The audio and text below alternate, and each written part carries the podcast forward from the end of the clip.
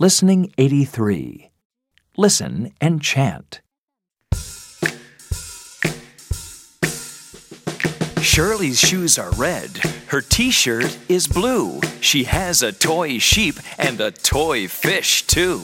The sheep is white. The fish is blue. Shirley wants to play with me and with you.